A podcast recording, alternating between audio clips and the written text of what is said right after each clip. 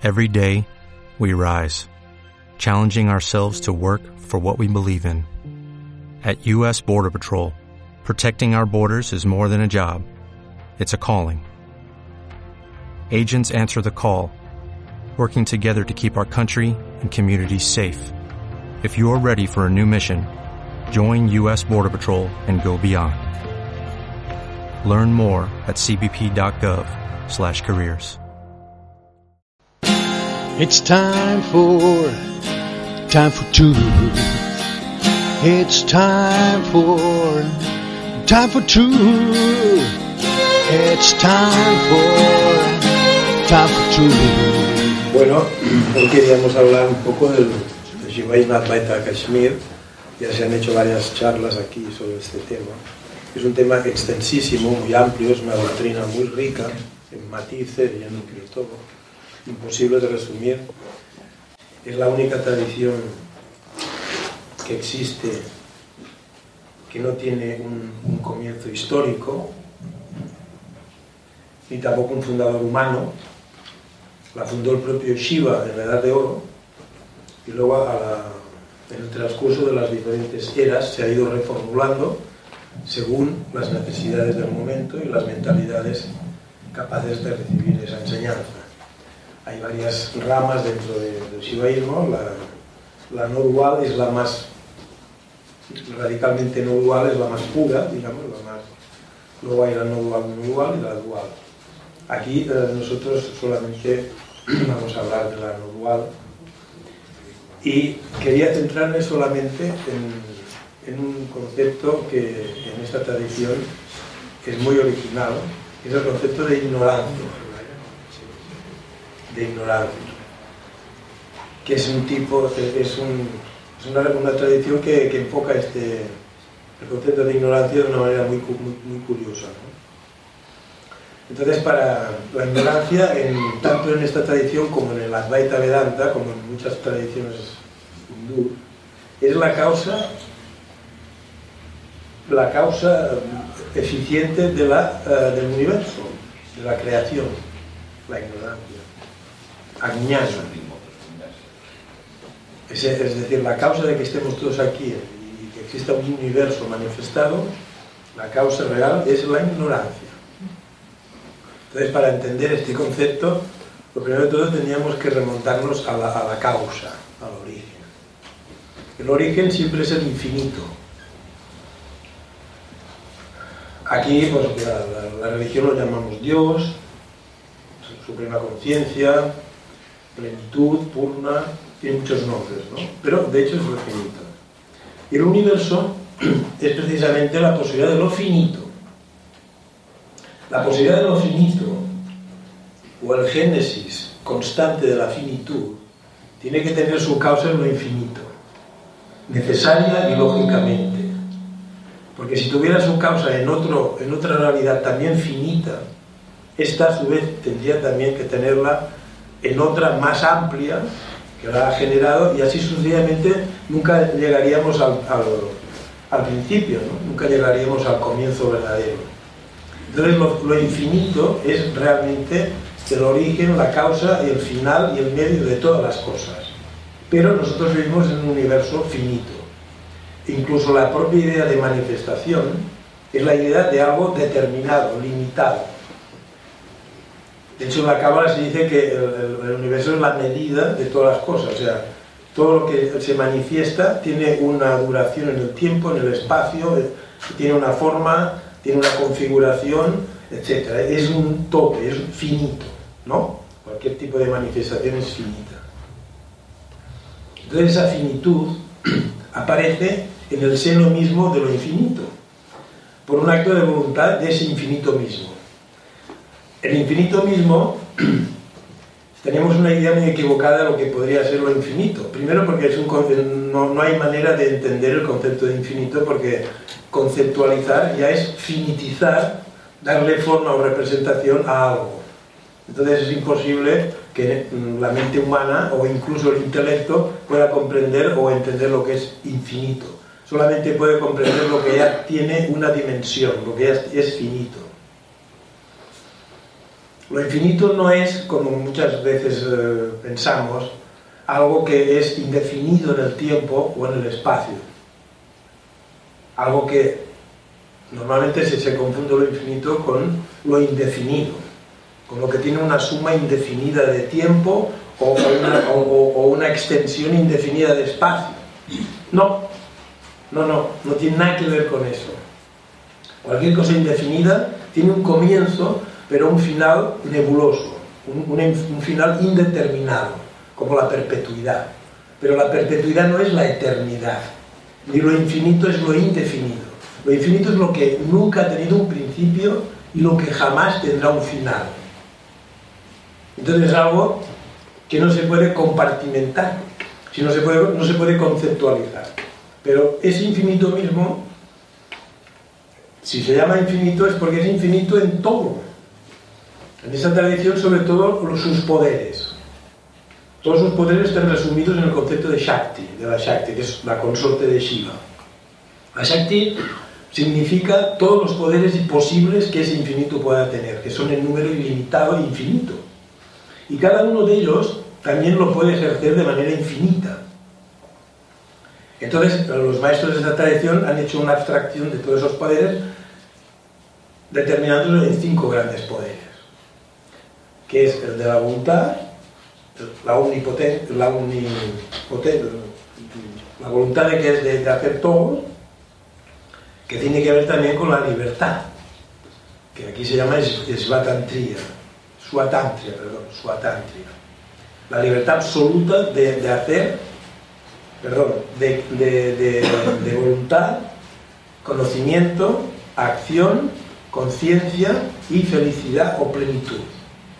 Estos serían los cinco grandes poderes de Shiva desplegados en lo, que es el universo. Ahora, en su condición infinita, sus poderes son in- infinitos también. El poder de voluntad se llama Isha, el poder de, de conocer o conocimiento, Jnana, el poder de acción, Karma o Kriya, el poder de, de felicidad, Ananda, y el poder de conciencia, Chit. Entonces ese infinito, debido a su propia libertad absoluta, puede crear en su seno mismo la posibilidad de lo finito a través de contractar esas potencias o esos poderes. La acción esa de contractarse, de autolimitar esos poderes infinitos, se llama agiati. Y entra dentro de las posibilidades de lo infinito. Si el, infinito no tuviera la posibilidad de hacerse finito, aunque sea por un breve tiempo y en un espacio, ese infinito carecería de la posibilidad de, no sería omnipotente. ¿Me, explico? Esto la religión no te lo cuenta. Eso no te lo dice la religión. Bueno,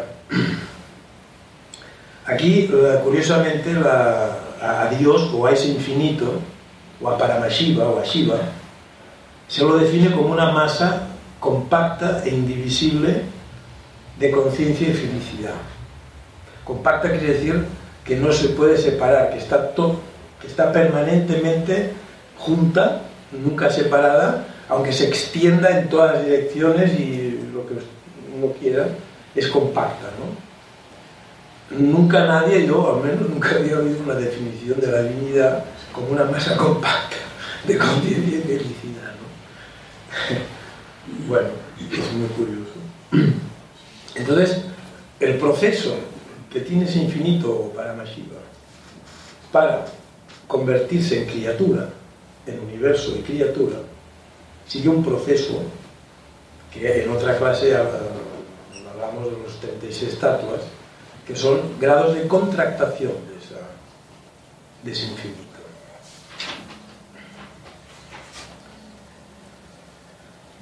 Entonces, el infinito mismo para Mashiva asume él mismo la autolimitación, se autolimita su conciencia, su poder de, de voluntad, su poder de conocimiento, todos esos cinco poderes los autolimita, los comprime, los contrae, hasta acabar siendo un individuo, un ánimo, Curiosamente la palabra individuo es igual que la palabra griega átomo. Individuo quiere decir no divisible o indivisible. Todos somos individuos, ¿no? ¿Qué significa individuo? Indivisible. Qué curioso, ¿no? Es. Átomo también del griego átomos es no divisible. La palabra tom, átomo, es la misma raíz que templo, que quiere decir dividir. El templo es una. Es, uh, la idea de templo es la, la, idea de un espacio que está que, sagrado, que se diferencia o se separa del espacio profano. ¿no? Espacio profano, espacio sagrado. Entonces la, la raíz templo. Entonces el, el, individuo es la, la forma de manifestación última de este proceso de autolimitación de lo infinito. Cada uno de nosotros es el último eslabón de todo un proceso que el propio infinito autoasume para convertirse en lo que somos nosotros. Pero, como es Dios, sin jamás perder su plenitud de Dios, su conciencia de sí mismo y su plenitud absoluta. Esa es la gran paradoja que el individuo tiene que salvar a través de, una, de, una, realización, de una comprensión de todas estas cosas, tiene que mm, salvar esa paradoja como que si estás limitado y eres limitado no puede ser, ¿no? Las dos cosas a la vez no puede ser, pues sí. Una de las cosas que puede el infinito o Dios, precisamente por ser omnipotente, es que puede convertirse en algo finito sin dejar de ser infinito.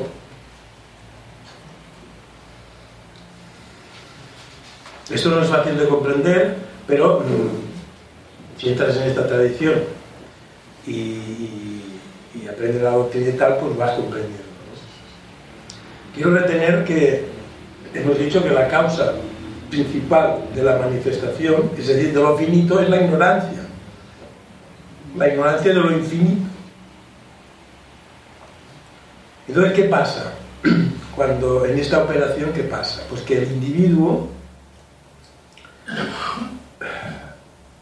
o para Mashiva autolimitado en sus poderes, cae en un estado de ignorancia de sí mismo. En su verdadero sí mismo queda en un segundo plano y acaba siendo un ser ignorante que va, viajando o errando de estado en estado y ese proceso se llama samsara, ¿no? Samsara. En esta tradición el samsara no es solamente el hecho de encarnar diferentes estados de existencia una y otra vez indefinidamente dentro de una especie de circuito cerrado, ¿no? cuyo centro es el nirvana y si no alcanzas ese centro pues continúas navegando, sino cualquier tipo de, de, de, sucesión de estados, incluso en el estado individual, es el samsara también, sobre todo el hecho de estar constantemente yendo de un pensamiento a otro porque ya veremos que la mente también es una, una forma de, de, de, poder contractado, ilimitado, que nos hace creer que somos otra cosa de lo que somos. Una especie de, espejo que si no comprendes su, su, operación, pues te quedas confundido. Entonces esa operación de autolimitarse en forma de individuo o, o de individuos hay muchas clases, no solamente nosotros somos un tipo de individuos. Luego hay también los dioses, los ángeles, los, genios, hay un montón de, de, formas de individualidad, ¿no?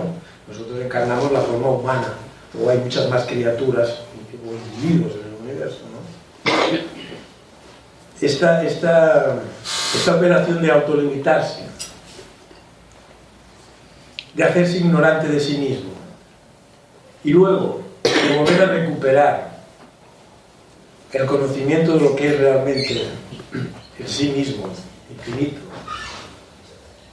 Ese doble juego de limitarse y deslimitarse, de esclavizarse a una forma y luego desliberarse, es lo que se llama el juego divino, el lila. En esta tradición es muy importante este concepto de lila, o sea, Dios juega al escondite, bajo todo el velo de formas y apariencias que existen en el universo, está Él. es un actor que juega todos los papeles, incluido de director, espectador y, todo el psicodrama que, constantemente el, universo está representando. ¿no? Él es el gran actor. Shiva Natarraja, es el Shiva ese que, que baila, ¿no? y que, cuya danza genera mundos y destruye mundos constantemente, la dinámica de ese baile es el universo entero con todas sus posibilidades constantemente vivificadas. Ese juego está dirigido a él mismo. Él es el, el que actúa y el espectador también. ¿Cómo es eso? Pues en tanto sujeto eterno y único, es el, espectador. Y en cuanto objeto de sí mismo, es todos los papeles que encarna. Nosotros también tenemos una, base, aparentemente dual, pero que, luego ya ves que el sujeto y el objeto en realidad son una sola cosa. Pero sí que hay una parte subjetiva de uno, ¿no? Y luego todo el mundo objetivo que cree que hay delante de él, incluido su cuerpo. Cuando uno dice mi cuerpo, dice, sí, vale, tu cuerpo, ¿y tú quién eres? mi, carpeta, mi bolígrafo, mi, camisa. Tú no eres la camisa, la camisa es tuya. Cuando uno dice mi cuerpo, ¿a quién se refiere? Cuando dice ese mí, ¿a quién se refiere? ¿A su cuerpo? No. ¿A, qué? Bueno, esta es una de las cosas que se van viendo. Entonces, el, el, proceso por el cual nosotros conocemos todo, a través de los sentidos, y de la inteligencia, en realidad es el conocimiento que tiene él de sí mismo en tanto sujeto y objeto de sí mismo.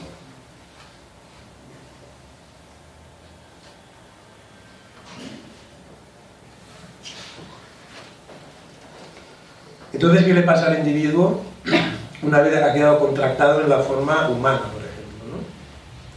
Pues que disfruta de los mismos poderes que Dios infinitos, pero contractados.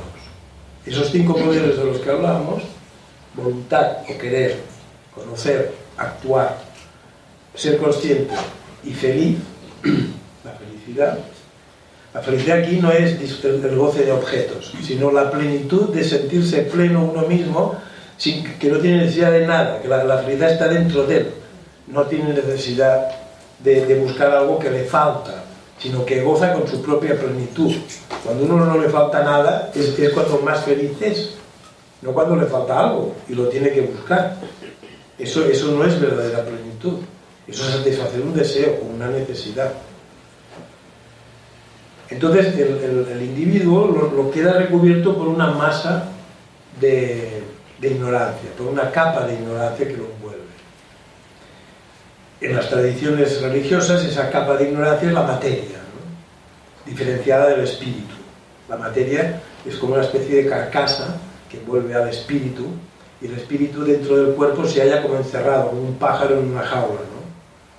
Entonces el mundo es malo, porque como es material y objetivo, dificulta que el espíritu se vea a sí mismo como libre y eterno. Aquí no, aquí el mundo no es malo, aquí lo que es malo es la ignorancia en todo caso, que no te permite comprender que el mundo es un espectáculo constante, constantemente abierto a ti para tu goce y disfrute. Claro, el goce y disfrute también incluye el dolor y el sufrimiento. En toda, en toda, en todo, en toda función teatral, o sea, una verdadera obra teatral ha de incluir todos los aspectos de la, de la vida. El dolor también, el sufrimiento, el placer, todo, ¿no? Va incluido. Entonces, claro, eso lo sufre el individuo limitado, que es él limitado en sus poderes. ¿Queda claro esto? O sea, les estoy diciendo que ustedes son Paramashiva, pero autolimitado, en forma de individuo. Y hasta que esto no, ustedes no, lo, crean, no lo realicen y no lo experimenten, estarán en la duda y en el samsara, en el, en el estado de ignorancia. Esta fase es la que corresponde al descenso de la subjetividad absoluta a la objetividad absoluta o del espíritu a la materia o de la no limitación a la limitación. Es la fase de descenso. del espíritu a la materia, de la plenitud a la, limitación máxima que es en el sistema de los tatuas la tierra, la materialidad ya compacta y sólida, ¿no? como huesos, la piedra también es Dios, todo es Dios. Los cinco elementos son cinco, cinco formas de, de, de materialidad o de estado de la conciencia también. Le llamamos materia, por decirlo de alguna manera, pero de hecho la materia no es más que conciencia compactada, contractada. El éter es el propio vehículo de la conciencia. El éter es impalpable. Tenemos una noción vaga de lo que es el éter, pero el éter podríamos decir que es la pantalla de fondo en la que todos los cuatro elementos se desenvuelven y se interconectan entre sí. El aire, que es gaseoso, la posibilidad de lo gaseoso, el fuego, la posibilidad de lo ígneo, y la luz y el calor, el agua de lo fluido y la tierra de lo sólido. Sólido, líquido, gaseoso y radiante. Son las cinco posibilidades, pero son formas de la conciencia también. Entonces todos los, todas las criaturas que estamos aquí, o en el planeta Tierra, o en el universo, estamos en una u otra de esas dos fases, de, de descenso o de ascenso. El que está en proceso de descenso no le hables de esto porque esto no le va a interesar. Le interesa la objetividad, disfrutar de los goces de, la, de los cinco sentidos, de lo que tiene delante, del mundo objetivo. Porque él mismo se, se ve como un objeto. Cada uno de nosotros es un objeto también. Pero eso, es una información de los cinco sentidos. Antes que un, sujeto, que un objeto es un sujeto. ¿Me explico? Si no tuviera conciencia de sí mismo, ni, ni, siquiera se plantearía si es sujeto u objeto de nada.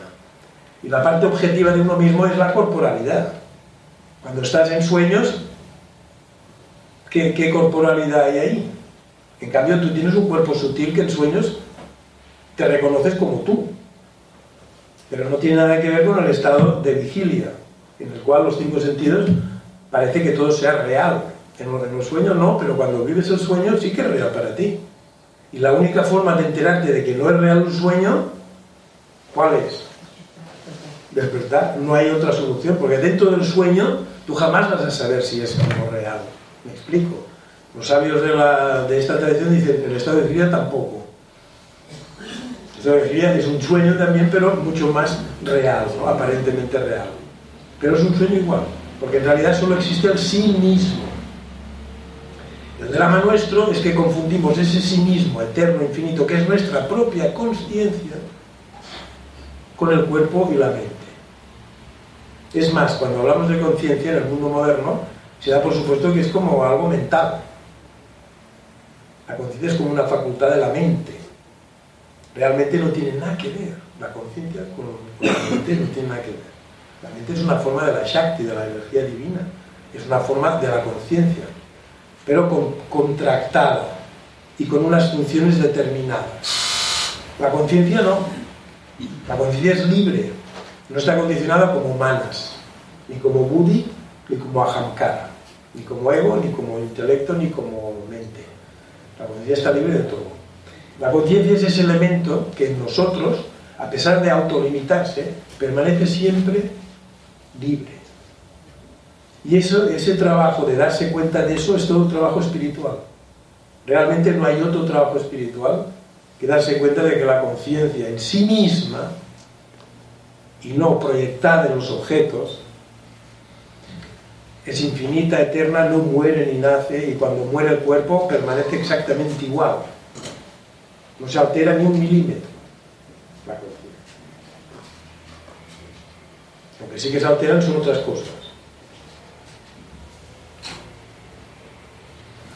Entonces el problema del sí mismo es que una vez autolimitado la forma de un individuo, se confunde con el cuerpo y la mente. Su verdadera identidad cree que es corporal y mental. Y aquí esto es el infierno. Infierno viene de inferior, inferioris, una, baja, una caída de la conciencia en sus estados más inferiores, es eso, confundir tu verdadera identidad, que es eterna, plena, inmaculada, llena de, de, posibilidades con el cuerpo y la mente, ese, ese, ese es nuestro, nuestro valle de lágrimas. No hay otro valle de lágrimas que ese, realmente. Entonces, eh, esa ignorancia del sí mismo, aquí se habla de varias ignorancias. Hay dos principales, la ignorancia intelectual y la ignorancia experiencial. Pero aparte de eso hay más, que, también son muy importantes. La primera de todas, como dice Swami Lakshmanju, es la ignorancia de que somos ignorantes. Porque todos aquí somos muy listos. Muchos tienen carrera, han leído mucho, tienen una cantidad de información tremenda. Entonces eso lo confunden con el verdadero conocimiento. Y el verdadero conocimiento, el único y verdadero conocimiento que salva y regenera, es el conocimiento del sí mismo, el conocimiento de la verdadera realidad, el conocimiento de la verdad. La verdad os hará libres, dice Jesús. ¿Qué quiere decir la verdad os hará libres? Una frase que se tendría que imprimir. Porque realmente somos eternos. Y la verdad, la realidad y el sí mismo son una sola cosa. Entonces, ser ignorante, o sea, ignorar que somos ignorantes es la primera y peor quizá de las ignorancias. Porque puedes pasar toda tu vida siendo catedrático, un erudito en cualquier especialidad y ser un ignorante absoluto de tu verdadero sí mismo y confundir al personaje, es decir, al ego, con el sí mismo. Y estamos en las mismas. Nunca vas a ser feliz así. Vas a tener tus momentos de felicidad, pero inmediatamente, al faltar, la verdadera, al faltar el verdadero conocimiento, no se puede ser feliz. No hay sustitutos de felicidad aquí. El sí mismo es pleno, es la plenitud misma, es la felicidad en sí misma. Quiero ser feliz, tal y cual, a través de objetos que tú puedas coger, o una persona que tú amas y, si, si, la puedes conseguir serás feliz. Bueno, eso son pequeñas felicidades, pero la felicidad con mayúscula es cuando tú no te falta nada y encuentras que en ti mismo está todo lo que necesitas y no necesitas nada externo, porque en ti mismo ya, ya y esa es, esa es la plenitud, la idea de plenitud es esa. Y cuando uno viene al mundo y es pequeño, eso lo disfruta, ¿eh? Los niños heredarán el reino de Dios, dice Jesús. ¿Por qué lo dice? Porque realmente es un estado de plenitud en donde ni siquiera hay el concepto de distinguirse de, de, de mí y del, del mundo que me, que me, rodea. El mundo que me rodea y yo somos todo uno en un niño pequeño. En un niño hasta dos o tres años. Luego ya el papá le dice, tú eres catalán, tú eres andaluz, tú eres niño, tú eres niña, tú vas a estudiar para esto, tú vas a ser, ojo que el, el niño aquel es malo. Entonces tú empiezas a diferenciar. Y el proceso de diferenciación es el que nos lleva a, a individualizarnos aún más. Si viviéramos en otro tipo de sociedad, una sociedad tradicional, eso ya desde la infancia quedaría bastante anulado, este tipo de ignorancia. Desgraciadamente vivimos una sociedad a la inversa. Entonces esta primera ignorancia es muy importante, porque nosotros confundimos el, conocimiento con, con, el, con el saber cuantitativo, con el saber muchas cosas, conceptos, ideas. No, no, el verdadero conocimiento es el conocimiento de ese sí mismo eterno, invariable, que somos. Bueno. El segundo es confundir esa ignorancia de lo esencial con la información mental o la erudición, que es lo mismo. Esas son, digamos, ignorancias que caen de las de dos principales ignorancias de las que habla esta tradición, que es la ignorancia intelectual o baudañana y la, ignorancia exper, experiencial o paurusha añana. Bien, ¿qué es la ignorancia intelectual en esta tradición? La ignorancia de la tradición. La ignorancia de que hay una tradición universal que se ha revelado desde el origen de los tiempos a la humanidad para que la humanidad tenga una guía constante a la hora de formar sociedades, civilizaciones, pueblos, culturas, naciones, y tenga una guía exacta y un conocimiento exacto de lo que es el universo y la verdad. Esa es la función de la tradición. Si estuviéramos viviendo en un, país en donde esa tradición está viva y, está presente, pues muchos de aquí quizás no estaríamos aquí ya. ya, ya sabríamos lo. Ya tendríamos unas escrituras sagradas a las que, a las que ir a estudiar todo lo que ignoramos y tal. Entonces el mundo moderno nos ha tocado vivir aquí en Occidente, en el mundo moderno, y desgraciadamente es la antítesis de lo que sería el saber tradicional o el conocimiento tradicional. Tenemos el cristianismo aquí en Occidente, que es el que más ha tenido acuajado aquí desde siempre, es el que ha organizado, digamos, la historia, el catolicismo, etc. Pero a partir de cierta época ha quedado, digamos, apartado de lo que es la enseñanza, el cada día, ha quedado apartado como un estamento más, como otros, y el que le interesa la religión, pues practica la religión, y el que no, no. Y la mayoría, pues, de gente no es religiosa.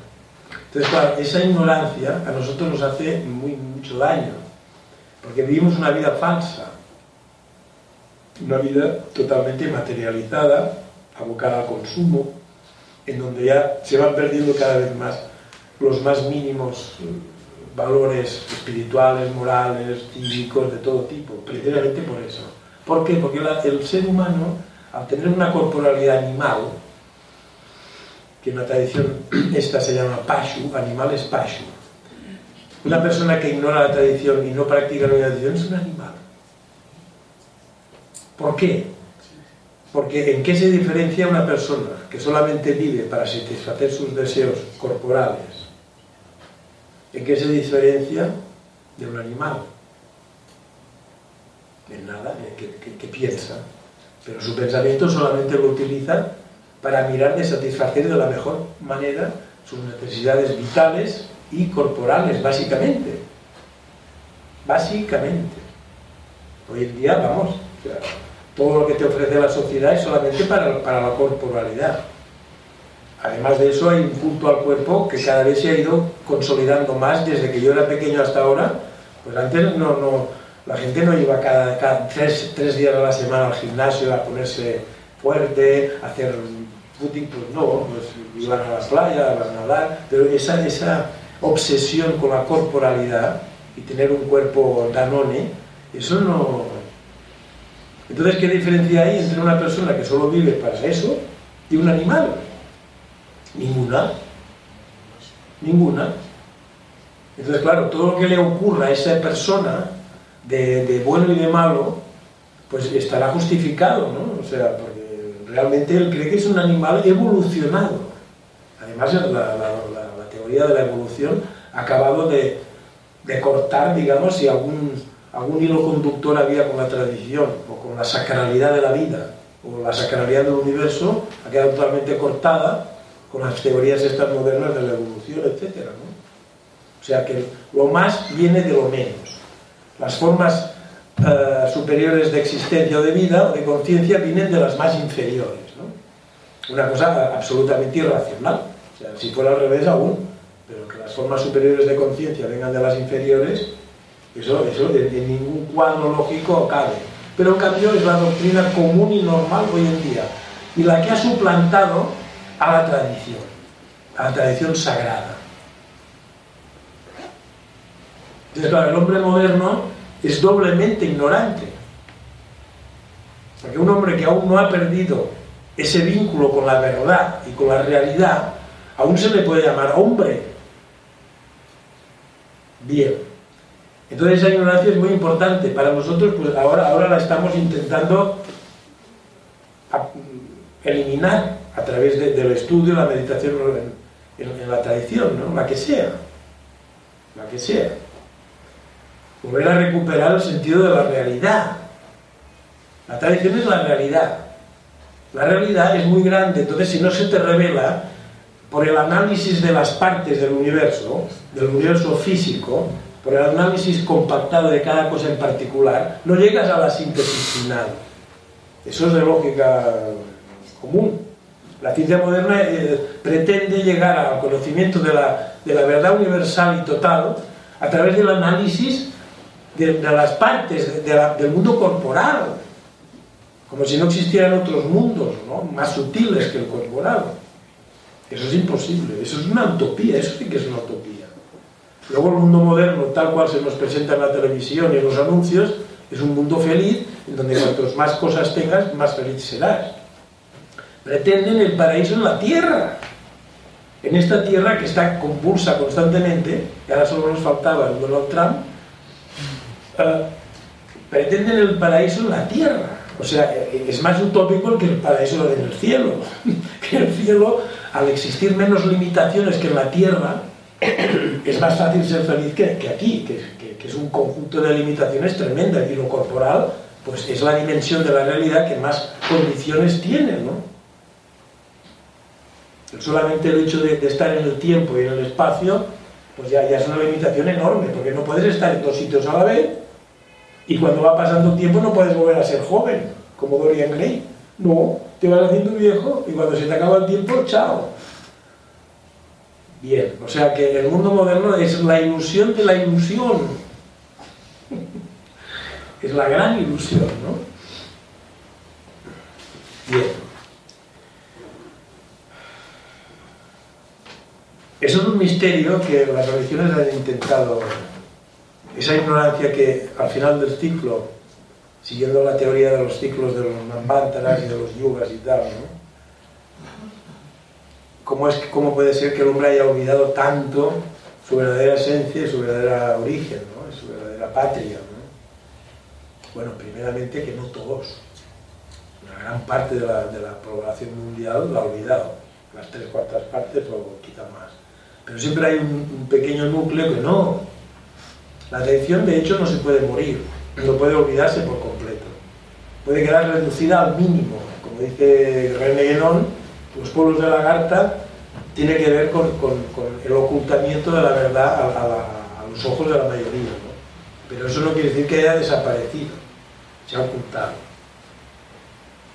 Entonces eso también tiene un sentido, porque en el proceso de, este, autolimitación de Dios, también ha de tener su punto álgido.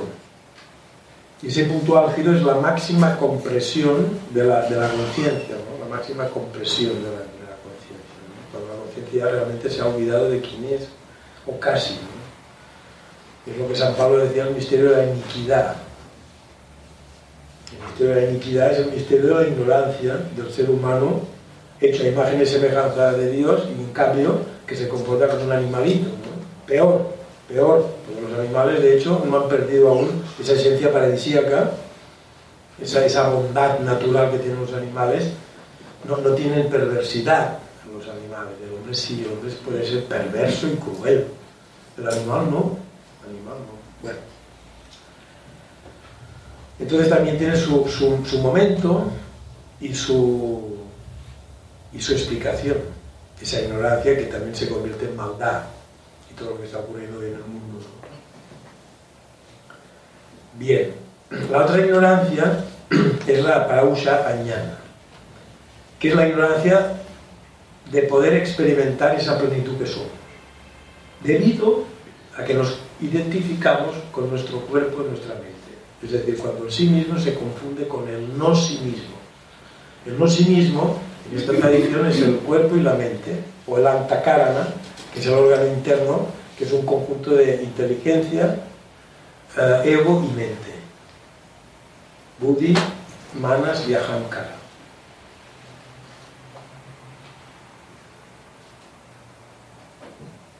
Las dos formas de ignorancia están ligadas, porque la tradición, o Baudañana, te explica quién eres. Y la segunda eliminada, disfrutas de tu sí mismo sin confundirlo con tu cuerpo y tu mente.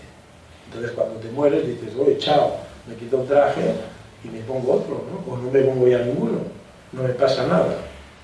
Si, si no has eliminado esta, esta ignorancia de para mañana es muy difícil que tú te lo tomes así. porque esa identificación con tu cuerpo y tu mente, y todos los contenidos de tu mente, fácilmente pueden quedar enquistados y volverse a desarrollar en otro estado de existencia. Y a eso se llaman los samskaras. Los samskaras son los elementos de ignorancia y de apego que quedan incrustados en nuestro inconsciente o en nuestra alma y nos obligan a tomar actitudes y a tener cierto tipo de actitudes personales reincidentes. Forma parte del karma.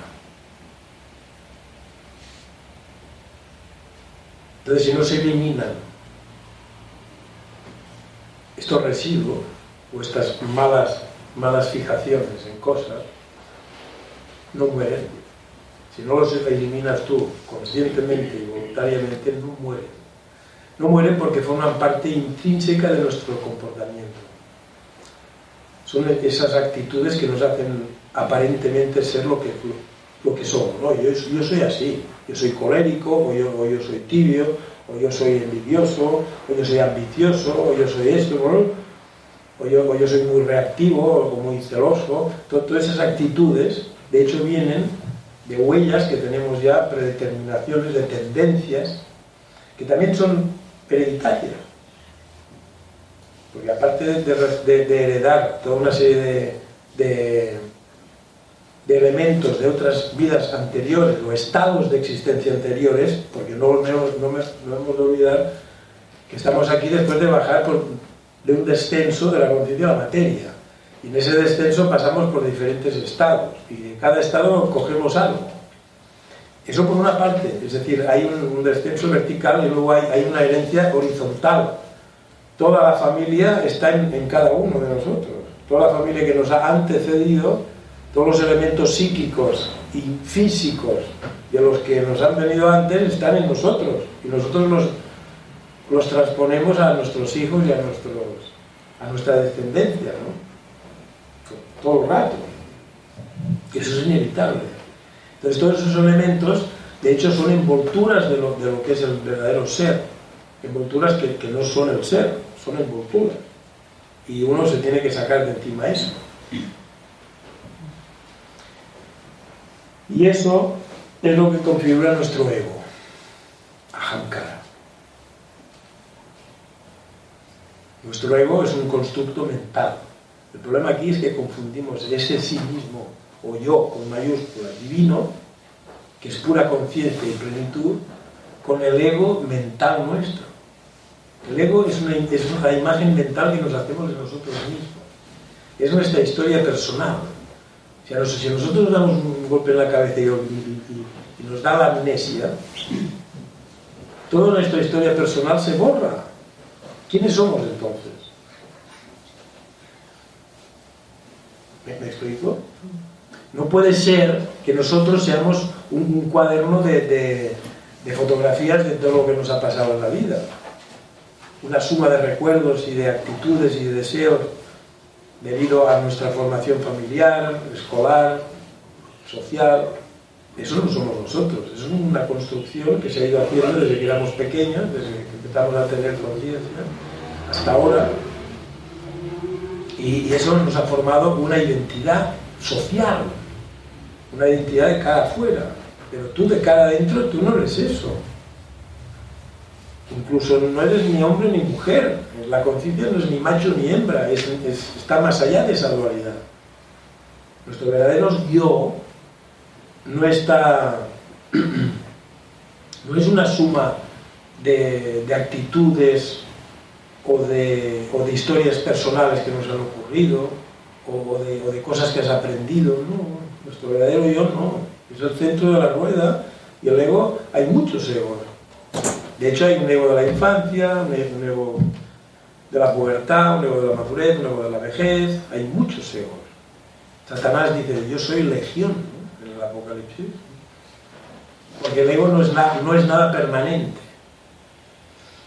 Entonces, en la tradición esta, el ego, que precisamente se llama ahamkara, que ahamkara literalmente es yo hago, Ham, yo, cara de Kri, karma, kriya, hago, hacer. Crear es la misma raíz que cri, crear. Yo hago. ¿Yo hago qué? Al confundirse él con el cuerpo, se cree que todas las acciones las hace él. Porque el cuerpo es un instrumento de acción. De hecho, si estás paralítico no puedes hacer nada. El cuerpo es un instrumento, un taller de acción y de percepción. Y el ego dice, ah, como lo hago yo, me, lo apropio. El, ego es el que se apropia de la acción y de los conceptos también, porque al, ser mental dice, ah, esta idea es mía. No, esto lo he hecho yo. Es como si el pincel le dijera al pintor, oye, el que pinta cuadros soy yo. ¿eh? Ojo. ¿quién pinta el cuadro? El pincel. Pues yo soy el artista. El tío no se da cuenta que, tiene una mano que lo está cogiendo, que lo está guiando todo el rato. Pues eso es el ego. Entonces, hasta que ustedes no eliminen su ego, no, no verán la plenitud en sí mismo que son. El ego es como un velo que, oculta a sí mismo, al verdadero yo. El verdadero yo es, mm, si se tuviera que definir, que no se puede, pero bueno, si lo tuviéramos que hacer, es más que nada una presencia, sin forma ni sin límites. Es la pura conciencia de estar y de ser, no esto o lo otro. No, no, sin esto, sin adjetivos. Ser o sí mismo pura conciencia, pura autoconciencia, porque hablamos de la conciencia, pero el, fenómeno de la conciencia es que es una luz propia que no le viene de fuera. Cada uno de ustedes, la luz que ilumina su interior, incluida la mente, no es una luz que les venga de fuera, es una luz autoluminosa. Y eso solamente lo puede reconocer el ser humano, los animales no. Los animales son conscientes, son pura conciencia animal, pero no son autoconscientes, no son conscientes de que son conscientes. Ese acto de darse cuenta de que eres consciente es como una doble conciencia que tiene el ser humano. Es un misterio. Entonces el ego se apropia de esto. Y en esta tradición, el ego es apasmada, del cual ya hablaremos.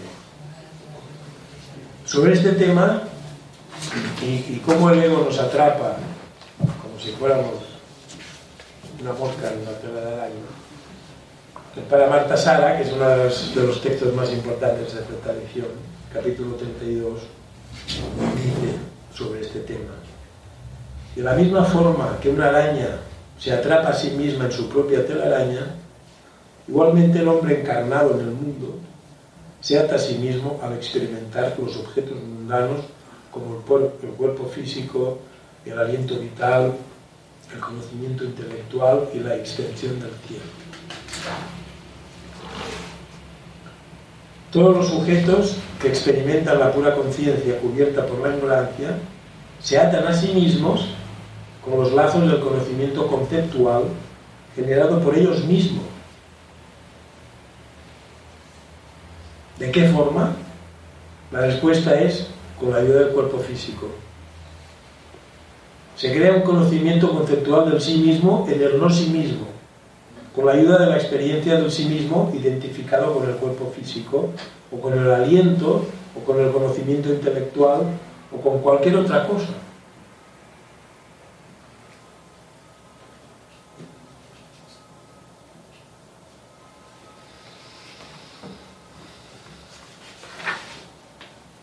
Ramana Maharshi, otro gran sabio, otro gran maestro de la Vedanta, sobre este tema concreto dice, el ego es el endurecimiento o concreción de la suprema conciencia en un punto del espacio y del tiempo. Está formado del material de la arrogancia. Fijémonos que la palabra arrogancia viene de arrogarse, de, hacer, de hacerte tuyo algo, Arrogarse es hacerse de uno algo. Es un acto de apropiación, de robo. Por eso el ego es un ladrón, porque se apropia de algo que no es suyo. Está formado del material de la arrogancia y la exclusión de todo lo demás. El ego es una mónada en la conciencia absoluta en el orden de producción manifestación del mundo, la necesidad imperiosa del ego por reafirmarse, por expresarse, crea la aparición de los cinco sentidos. Los cinco sentidos y la corporalidad la crean Buddhi, Ahamkara y Manas, sobre todo el ego. El ego para, para expandir todas sus, todos sus deseos crea el cuerpo con los cinco sentidos, aunque parezca mentira.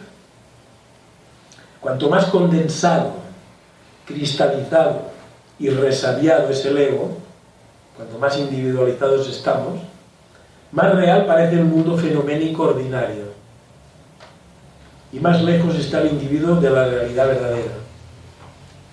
El ego no es un espíritu, ni un alma, sino que consiste en un ser, una mente, una manera de pensar o de ver las cosas.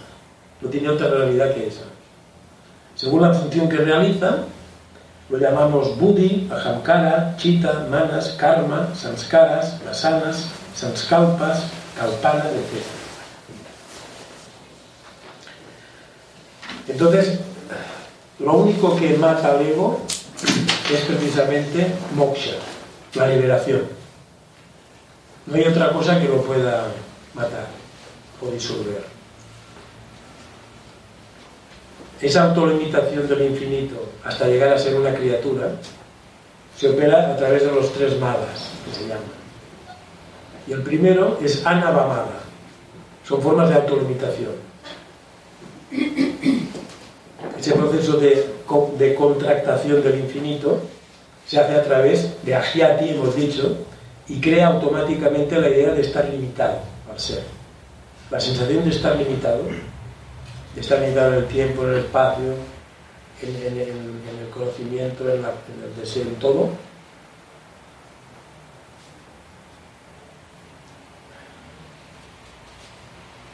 lo crea la sensación de ser un individuo, anavamala.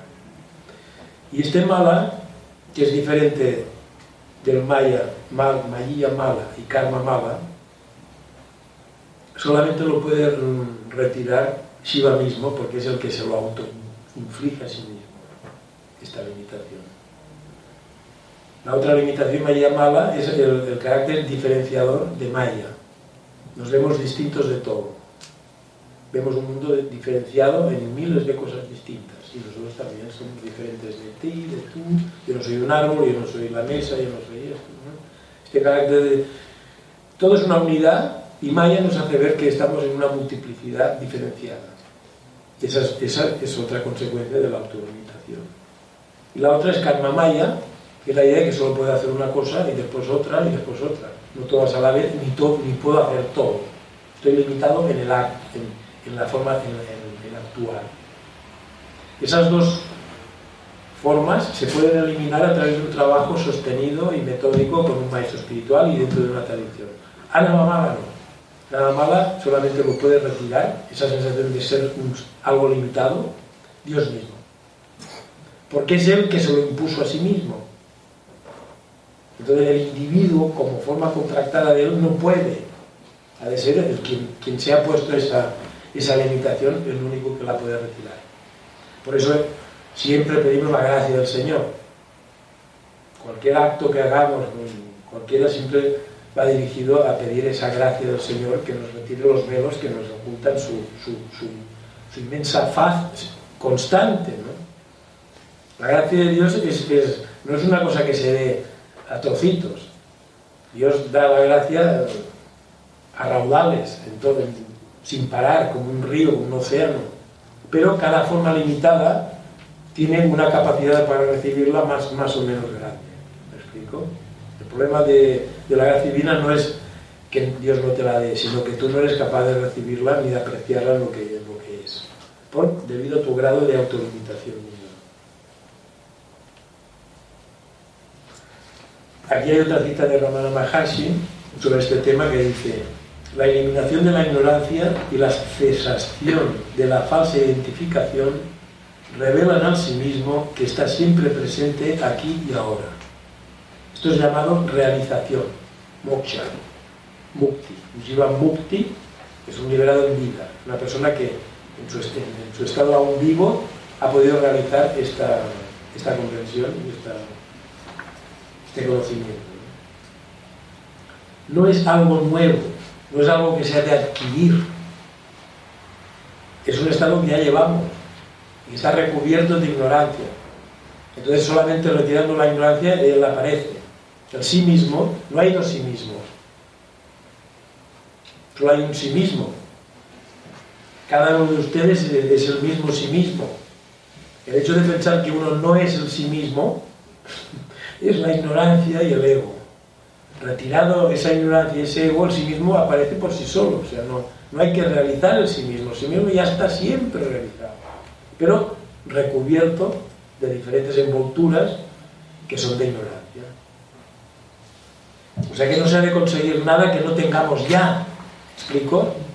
Y esa también, de alguna manera, es la buena nueva de Jesús. Vengo a traer la buena nueva, es que el Padre y yo y vosotros somos uno. No tenéis que conseguir nada, lo único que tenéis es que retirar esa ignorancia que os oculta el vivir y experimentar eso. Comprender, baudañana, la comprensión, y experimentar eso que sois, que es Paurusha Ñana, que es las dos ignorancias de las que hablamos. Todo eso solo implica la eliminación de la ignorancia y nada más. El vacío es el mal resultado de buscar a la mente. La mente debe ser cortada, raíz y ramas, dice Ramana Maharshi. Vea quién es el pensador, quién es el buscador. Concentrémonos en ver quién es el que quiere realizarse, quién es uno mismo realmente. Permanezca como el pensador, como el buscador y no lo buscado. Y todos los pensamientos desaparecerán. Como el ego es mental, cortadas raíces y ramas de la mente, los bicalpas, las construcciones mentales que constantemente nos asedian, desaparecen para dar paso al verdadero sí mismo. Entonces le preguntan, ¿entonces será el ego el pensador? El Ramana dice, ese ego es el ego puro purgado de pensamientos. Es lo mismo que el sí mismo. Mientras persista la falsa identificación, persistirán las dudas. Es decir, que todo trabajo espiritual está en eliminar esa ignorancia que no nos deja ver lo que realmente somos desde siempre. No hay que conseguir nada que no esté dentro de nosotros. Por eso, todo este trabajo se puede ver como un paso de fuera hacia adentro, de un alejarse del mundo objetivo para centrarse cada vez en el verdadero sujeto. El primer sujeto que uno, con el que topa uno es su ego, que lo confunde primero con el cuerpo, luego ya un poquito más adelantado lo confunde con el sí mismo.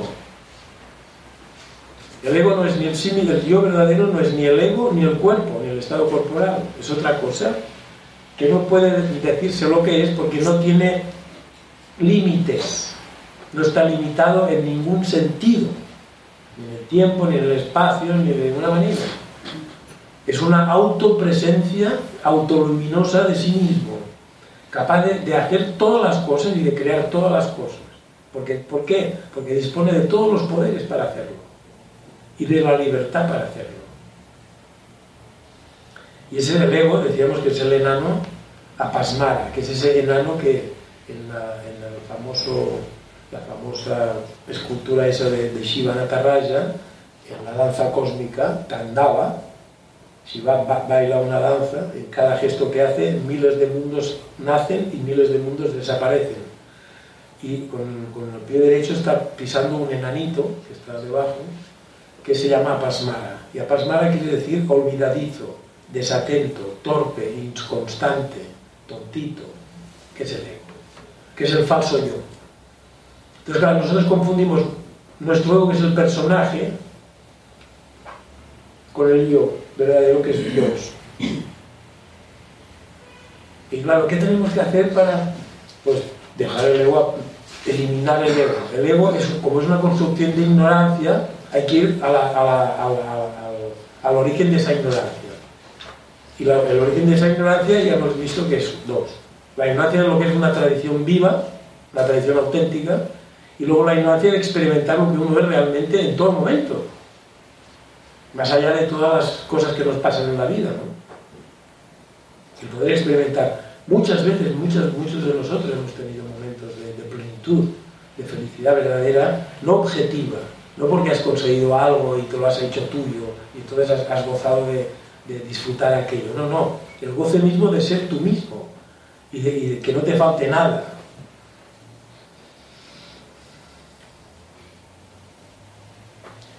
Volviendo al, ego es, es, una, es, un constructo mental hecho de samskaras, vasanas, vikalpas y britis. Son diferentes formas de decir, diferentes modalidades de lo mental. Las britis son, los, son constantes de pensamiento que tenemos. Todo el rato está, el pensamiento está sin parar, no para ni un momento el pensamiento. Es como un mono, el zen lo pintan como un mono que va todo el rato de una rama a otra de un árbol. No para nunca el pensamiento. Claro, como es un poder de la conciencia dinámico, es el poder de, conceptualizar constantemente todo lo que vemos y todo lo que recordamos y todo lo que queremos. Es, es, es, una conceptualización. ¿Concepto qué quiere decir? Concebir, también concebir es tener un niño, ¿no? Generar, generar. Concebir es generar ideas, representaciones mentales. ¿Qué es una representación? Un objeto mental todo el rato estamos llenos de objetos mentales que siguen corrientes. Esa corriente se llama britis. Son modificaciones, las modificaciones constantes de la mente. ¿A qué se debe? Sobre todo a, a inputs, a actitudes, a tendencias latentes que cada uno tiene dentro. Esos son los samskaras. Y los vikalpas son los pensamientos mismos. Esos tres no paran.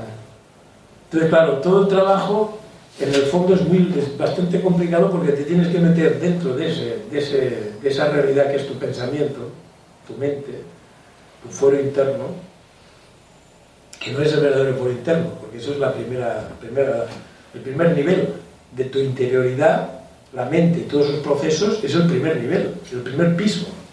Luego hay muchos más, hasta llegar al centro, ¿no? El verdadero centro es, transmental, está mucho más allá de la mente.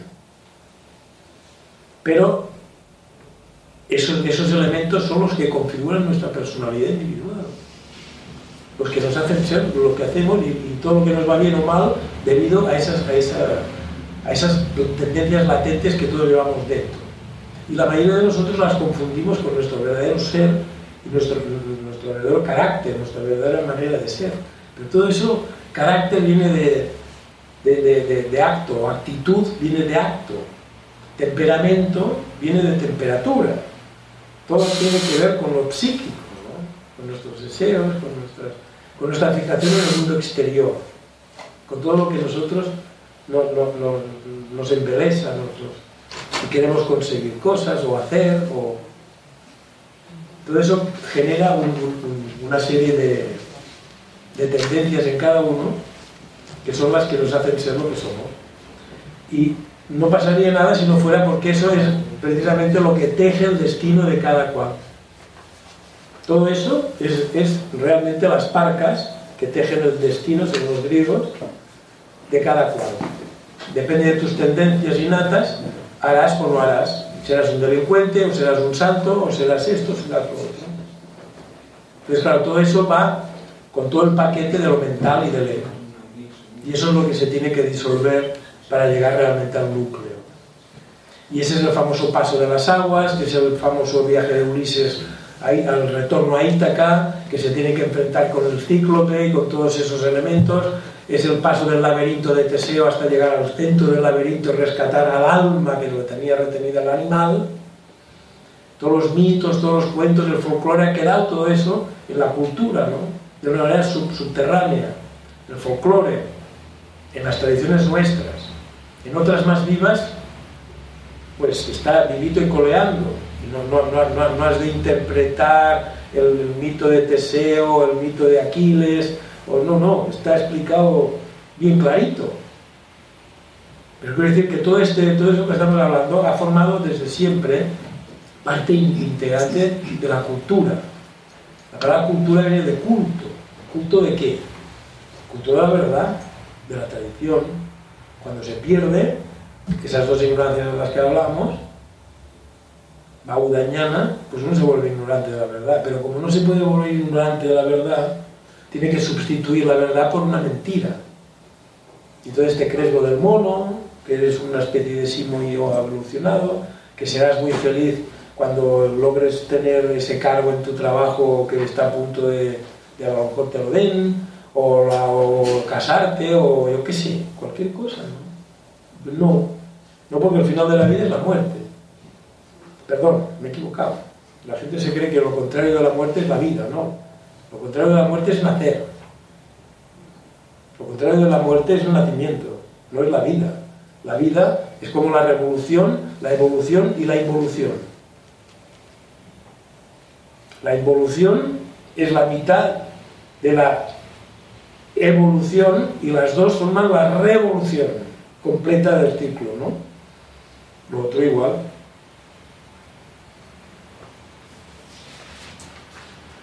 A ver.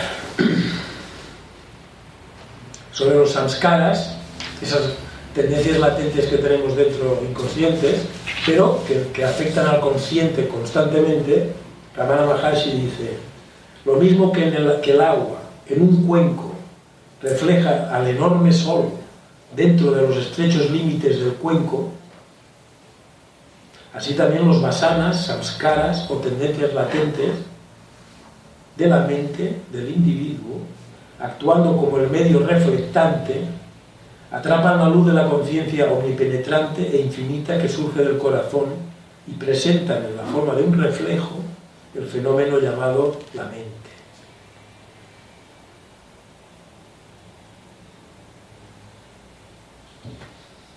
Los samskaras son eso, son los que nos hacen creer que tenemos una manera de ser, un carácter determinado, etc.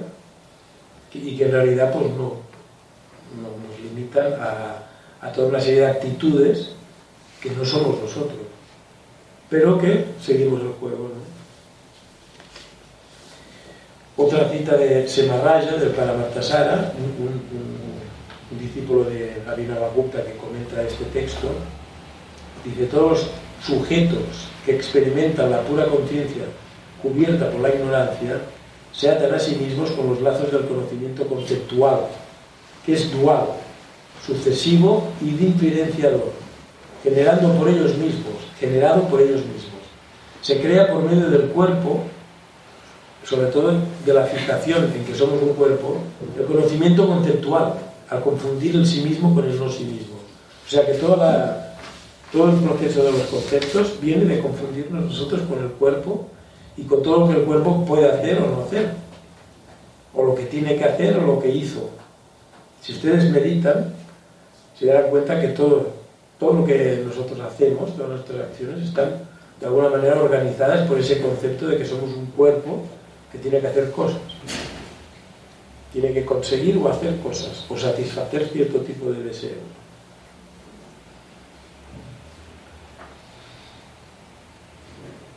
Entonces eh, señala Ramana Maharshi, porque una de las maneras de esto sería parar la mente. ¿no?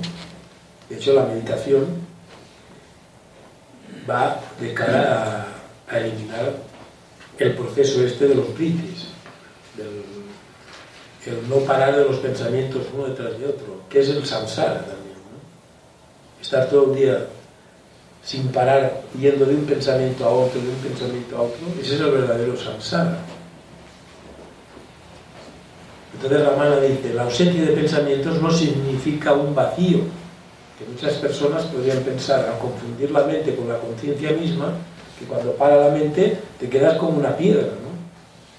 Te quedas allí como estático y oh, ¿qué pasa? No? no, no. La ausencia de pensamientos no significa un vacío. Debe haber alguien que conozca ese vacío. La idea misma de vacío, ¿quién la contempla? ¿Quién la dice? Muchas personas que han meditado les ocurre eso, que paran la mente y tal, y entonces para entrar en un estado de vacío, de vacío de pensamientos o de objetos mentales. Pero ¿hay realmente un vacío ahí? ¿No está el sujeto que conoce el vacío ahí? ¿No está un yo que está presenciando un vacío? ¿Un vacío de objetos mentales? No es un vacío verdadero. Un vacío verdadero sería un vacío de objetos y de, y de sujeto. Pero el sujeto siempre está ahí. El sujeto no, no, no, no puede desaparecer nunca, ni en el estado de sueño profundo. Porque todo el rato estamos pasando, cada día pasamos por tres estados principales, el de vigilia, el de sueño y el de sueño profundo.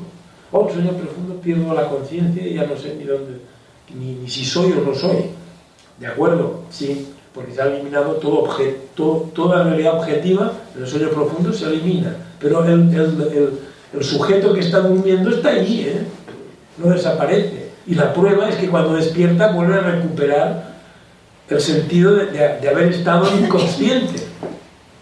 Es decir, que hasta para la inconsciencia, hasta para percibir la inconsciencia necesitas la conciencia. No hay una inconsciencia, no existe la inconsciencia. Existe un lapsus de conciencia no objetiva. A eso le llamamos inconsciencia. Oh, es que he perdido la conciencia, pero el sujeto consciente nunca ha dejado de existir. Está ahí. Lo que pasa es que, sin objetos mentales. Pero como no estamos acostumbrados a eso, pues nos pensamos que, cuando tú tienes la conciencia, hombre, pues en cierto modo sí. Claro, si tú no eres consciente de nada, pues nada existe. Eso es un fenómeno. O sea, en estado de sueño profundo tú ni siquiera sabes si existes o no, o si eres o no eres. Y cuando te han de operar, si no te, si, no te, si no te meten en ese estado, si no te provocan ese estado, no te pueden operar porque sientes el dolor y sientes todo. ¿no? Pero eso no quiere decir que tú en ese estado no seas. Tú estás ahí, pero sin mundo objetivo, sin universo manifestado, sin manifestación. Estás inmanifestado. Porque el sí mismo es inmanifestado en sí mismo. ¿eh? La, conciencia verdadera es inmanifestada. Se manifiesta al objetivizarse ella misma. ¿Me explico? La conciencia de ustedes es inmanifestada. Se manifiesta a través de, de, los objetos que proyecta ella misma, como un cine en una pantalla. Ella misma es la pantalla o el espejo en donde ella misma proyecta todos sus contenidos. Cuando vas a dormir esa pantalla desaparece, pero ella no, ella continúa allí. Tú cuando mueres, el cuerpo y la mente se disuelven, pero el yo, el yo no, le pasa absolutamente nada. Absolutamente nada. Y si ha realizado el conocimiento de que él es eso, está más feliz que nunca. Porque no hay ningún tope que lo, que lo, limite, no, hay nada que lo, que lo constriña. Entonces, en esta tradición, la liberación no es ir al cielo o ir a un estado superior o volver a emparejarse con aquello de lo que tú te separaste un día, etc. No. En esta tradición, el moksha o la liberación es recuperar tu, tu, tu ilimitación original. Al romperse todos los límites que, que la ignorancia te había sobrepuesto sobre ti mismo o sobre esa conciencia, quedan eliminados y tú recuperas la infinitud original Incluso se habla de la expansión de los éteres, es decir, que tú te expandes al infinito. La verdadera liberación es lo contrario de lo que ha provocado la manifestación, que es una contractación sucesiva de posibilidades hasta, hasta llegar a la, materialidad. Lo contrario es la liberación, des, deslimitarse o descontractarse, que sería una expansión absoluta. Entonces la gota de agua, que en, ese, en esa analogía que los sufís, todas las culturas lo han, usado, la gota de agua que se pensaba que era diferente del océano, vuelve a reconocer que es agua como el océano. Y que su particular, particularización momentánea como gota era, era, pues mira, era un momento en el que fue gota, pero que es el océano. O como el agua que que parece que esté limitada por el, por el recipiente, pues se rompe el recipiente y el agua vuelve otra vez a fluir en todas las direcciones. Pues eso es la liberación. No es ir al cielo o ir al lado de, del Señor a mirarlo toda la eternidad y hola. No, no, no, no, no, porque no hay dos. No hay dos, en las tradiciones no duales no hay dos. Dios y tú, Dios y el alma son una sola cosa. Uno en un estado delimitado y otro no. La conciencia individual es la misma conciencia universal pero limitada. Autolimitada, porque no hay nada que esté fuera que la limite, sino que se autolimita ella. Es lo mismo que les decía a ustedes de que su conciencia, la luz de su conciencia, no les viene de fuera, es autoluminosa y eso es un tema de meditación muy interesante que cada día pueden, pueden sentarse cinco minutos a meditar sobre eso. O sea que ustedes no tienen que ir a ningún lado, ni hay nada fuera de ustedes que tengan que conseguir, ni nada. El verdadero secreto, el verdadero misterio está en ustedes mismos. Ustedes mismos son su propio secreto y su propio conocimiento o autoconocimiento. Porque dice autoconciencia, dice autoconocimiento. Todo lo que no sea autoconocimiento es un conocimiento objetivo, un conocimiento de, cosas que tenemos fuera, que hay fuera. O conceptos, que son imágenes, objetos mentales. Vaso es una palabra. Yo digo vaso y automáticamente en mi mente aparece un vaso. Es un milagro. El lenguaje es un milagro. ¿eh? Es milagroso el lenguaje. Porque es un código que reproduce con sonidos toda la realidad. Con 28 letras y 10 números, tú puedes contar, numerar todo lo que existe. Esto es una cosa increíble. Por eso que todas las lenguas originalmente son reveladas, son sagradas porque son reveladas. Porque ningún hombre se podía inventar un lenguaje como un sagrado, como la cábala o como el sánscrito. Y con, un número determinado de letras combinadas entre sí, Tú puedes conocer, representar y comprender todo el universo. Porque Dios le dio a Adán el poder de nombrar las cosas, ¿verdad? Y hasta la Torre de Babel se dice que toda la humanidad hablaba un solo idioma. Y que fue a partir de la Torre de Babel, que es el Kali Yuga, ya la gente no se entiende, vamos, ni hablando el mismo idioma. Y bueno, y aparte de esto, pues alguna cita más. Bueno, decir que todo este trabajo fuera del marco de una tradición espiritual viva y auténtica es muy difícil hacerlo. A menos que estés dotado por el espíritu de grandes, de, un potencial espiritual enorme, es muy difícil que tú llegues a la comprensión y a la mención de esto que estamos hablando fuera del marco de una tradición viva y efectiva y más para nosotros que hemos nacido en un medio absolutamente ajeno a estas ideas. No solo ajeno, sino que las niega. Ha llegado a la trascendencia, el mundo moderno y la ciencia niega la trascendencia.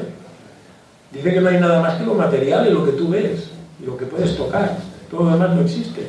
O sea que la conciencia es un producto del cerebro.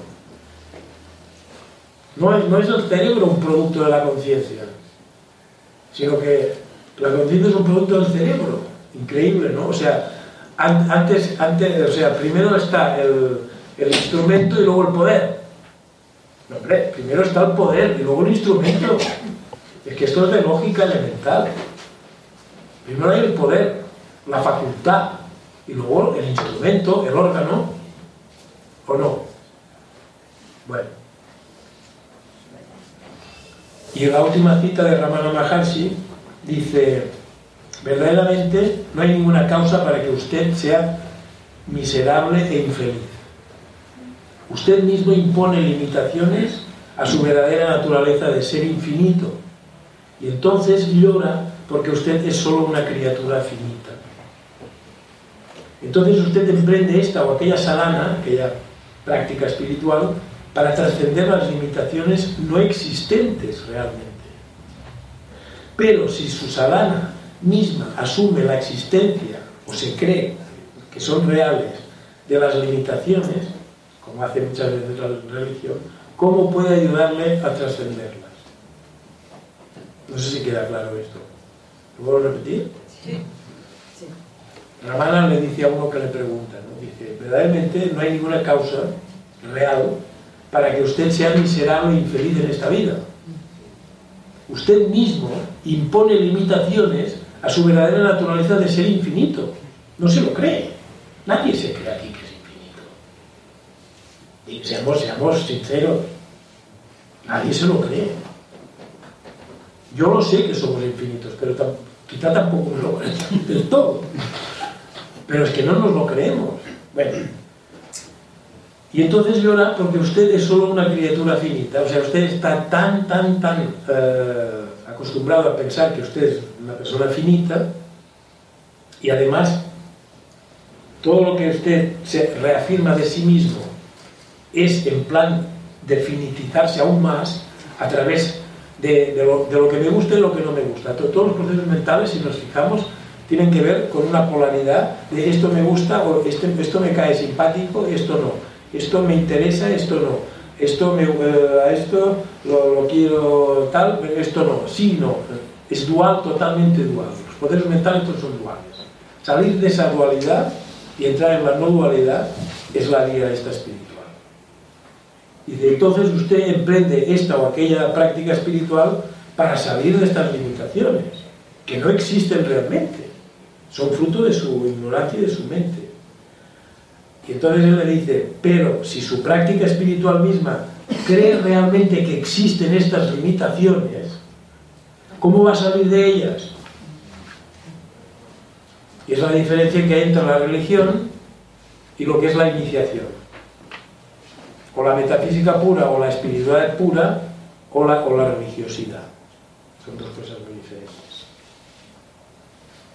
Las religiones normalmente son duales Dios y tú sois dos cosas totalmente diferentes. Y lo máximo que tú puedes conseguir es purificar tu alma y ascender a, estados superiores más cerca mm, y, situarte en la cercanía de Dios. Pero la identificación entre tú y Él, eso no, eso queda fuera. Las vías iniciáticas, incluso en el Islam o en el cristianismo antiguo, la posibilidad de la unión, la teosis, o la identificación de tú y él sí, está contemplada eh, como, final de la vía espiritual. La religión no puede, no puede, porque al individuo humano lo ve como, y a la creación como diferente de Dios. Son dos cosas separadas. Entonces, claro, aquí la idea de separación es la ilusión. Aquí tiene, ojo, que nada puede estar separado. Que Dios es la unidad también. Que el infinito es uno, no hay dos infinitos la unidad del ser y, del sí mismo está garantizada desde siempre. Nunca se ha roto la unidad esa. Entonces Dios también es todo. Todo lo que existe no solamente viene de Él, sino que es Él en estado manifestado. ¿Y qué es de estado de limitación, de contractación? Tiene su proceso, el universo es un proceso. No es una cosa estática. El universo es una cosa que se está todo, el rato moviendo, es una rueda, ¿no? la vida, zodíacos, cuando tú sales de ese mecanismo que implica dualidad, entras de nuevo en la no dualidad. Pero es que nunca había estado separado. La dualidad y la no dualidad nunca habían sido dos cosas separadas. La dualidad es más bien un, fenómeno mm, sensible, porque vemos objetos en el espacio separados unos de otros, vemos que hay una diferencia lo de arriba y lo de abajo, lo de la izquierda y lo de la derecha, entonces esa dualidad, que es más bien de tipo de percepción sensible, la proyectamos a todo y pensamos que también Dios está fuera, Dios está dentro y fuera de la manifestación. Y de hecho se le llama corazón del universo, ¿no? Pues si corazón es el núcleo. Vale, pues hasta aquí un poco hemos llegado. Y si hay algún, alguna duda sobre esas dos ignorancias. time for two. It's time for time for two. It's time for time for two. It's time for two.